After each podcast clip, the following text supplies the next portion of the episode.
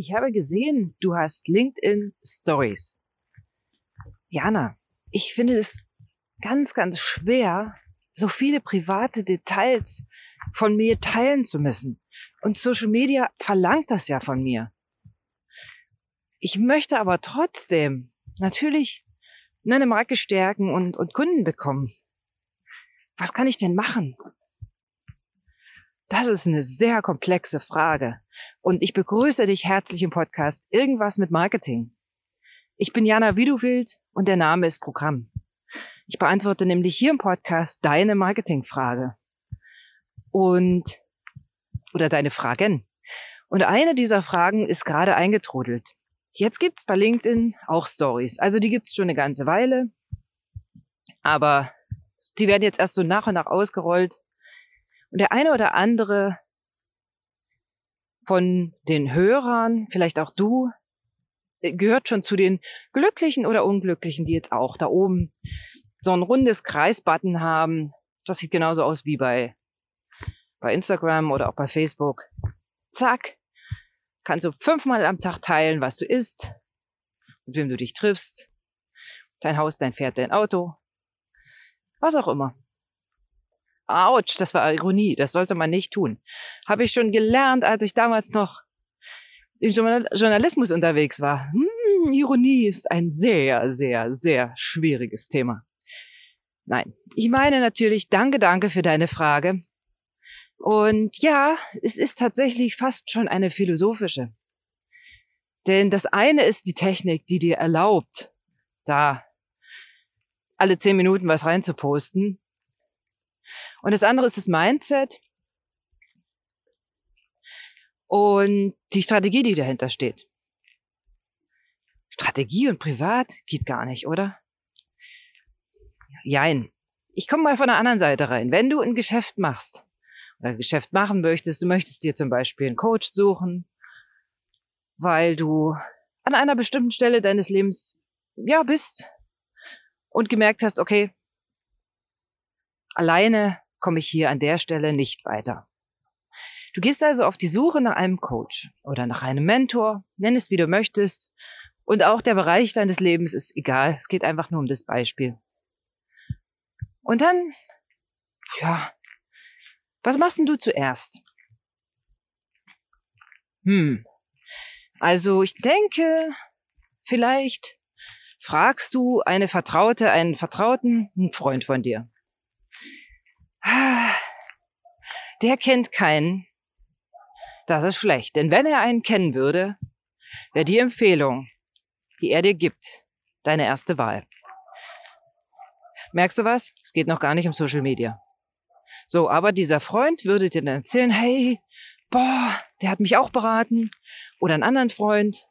Und krass, klasse, das war so genial.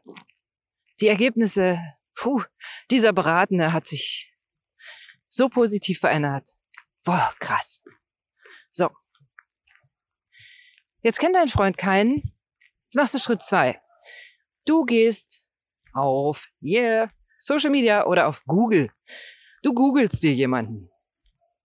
Das sind wir immer noch nicht auf Social Media. Jetzt hast du pff, zehn Webseiten gefunden, wo Coaches drauf sind, die genau diesen, diesen Bereich ähm, auch bearbeiten.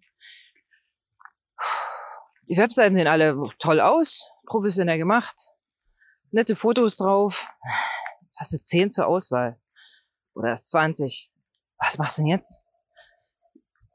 Vielleicht, wenn du zu der wahnsinnig flexiblen und mutigen Sorte gehörst, rufst du die ersten zehn an und machst einen Gesprächstermin. Vielleicht machst du es aber auch nicht, weil du nicht so viel Zeit hast, weil du vielleicht keine Lust drauf hast, mit denen gleich zu reden.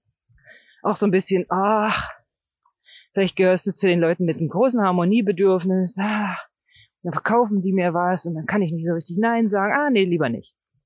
Was machst du als nächstes?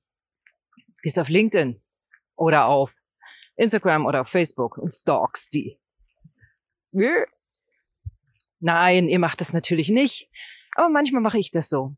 Und das ist auch total in Ordnung, denn dafür sind diese sozialen Netzwerke da. So, also du stalkst die.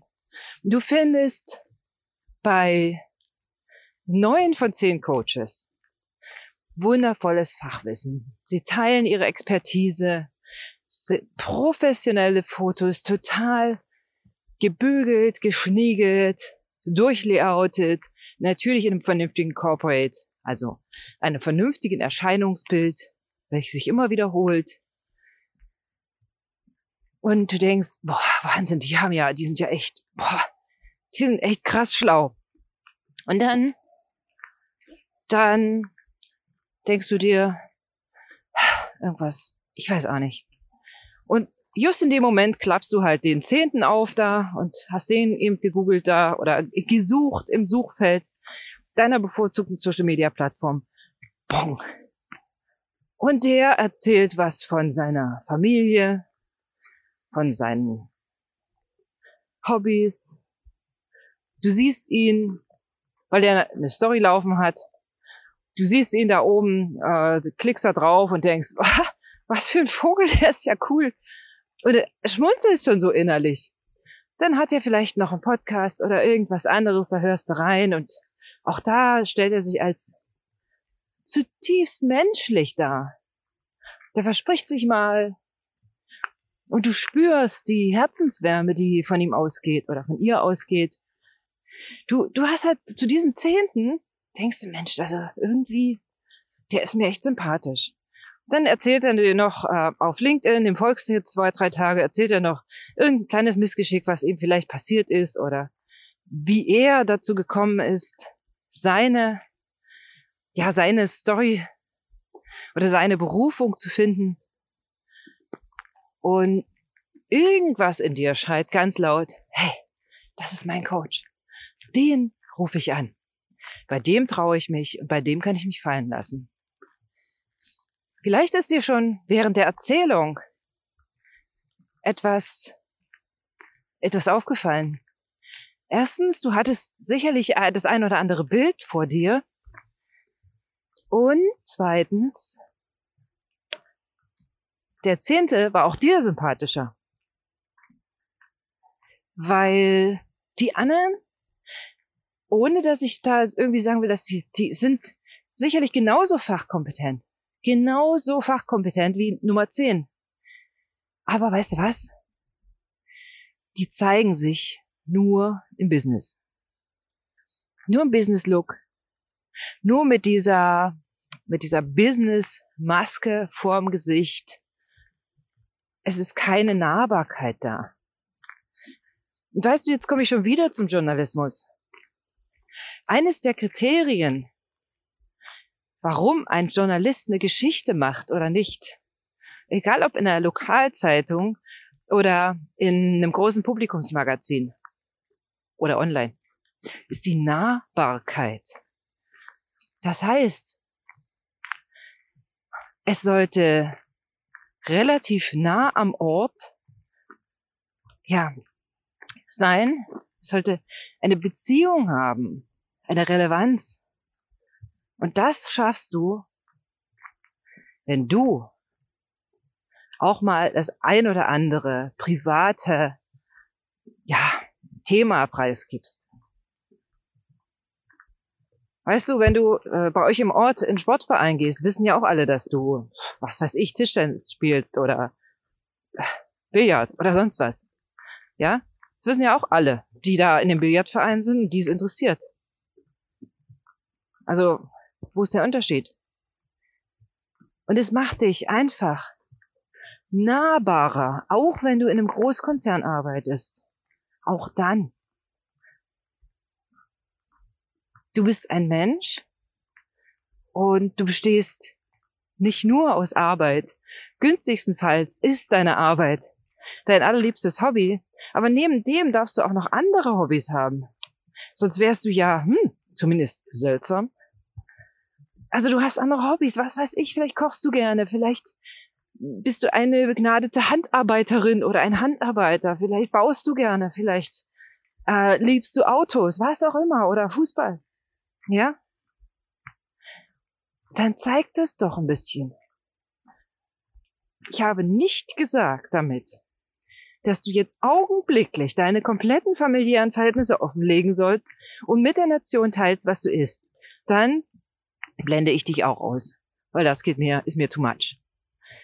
Aber in gezielten kleinen Dosierungen etwas von dir zu zeigen, was gar nicht berufsrelevant ist. Sorry Leute, das halte ich auch auf einer Plattform für LinkedIn für absolut legitim. Und damit hoffe ich, dass ich deine Frage ein Stück weit beantworten konnte. Wenn du, du bist doch, du bist doch derjenige, der steuert oder die steuert, was du von dir veröffentlichst. Und so wie du auch deine Fachexpertise steuerst, du überlegst dir ja die Posts, überlegst dir ja die Dinge, mit denen du Mehrwert für deine Zielgruppe schaffen kannst. Ja. Und wenn du dann mal was Privates teilst, dosiert, nicht nervig, macht dich das nur nahbarer. Oder auch mal, wenn du etwas teilst, was, was dir vielleicht nicht so gelungen ist. Weil sonst trauen sich doch deine Kunden gar nicht, dich anzurufen. So, jetzt grüße ich dich hier von einem wunder, wundervollen Herbstspaziergang. Lass die Sonne in mein Gesicht strahlen, grinse fröhlich vor mich hin und wünsche dir einen wunderschönen Tag. Bis bald.